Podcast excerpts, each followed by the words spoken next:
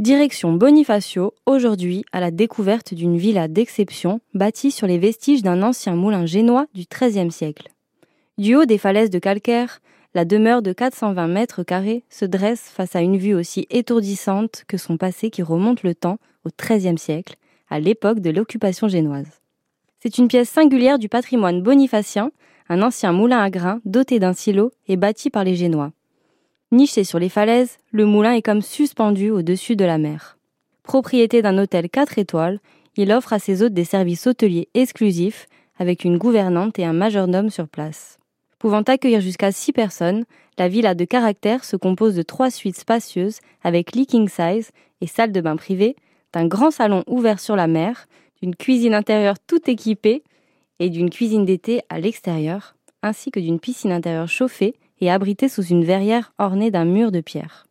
La villa est munie de larges baies vitrées offrant une vue sur l'entrée du port et une autre sur le coucher du soleil. À l'extérieur, un jardin de 2000 mètres carrés vient accompagner la beauté d'un panorama infini sur la mer. L'expérience insolite nous est proposée toute l'année à partir de deux nuits selon la saison. Le moulin sur la falaise ouvre une parenthèse enchantée au cœur d'une villa de caractère bâtie sur les vestiges d'un ancien moulin qui domine les falaises de calcaire depuis huit siècles.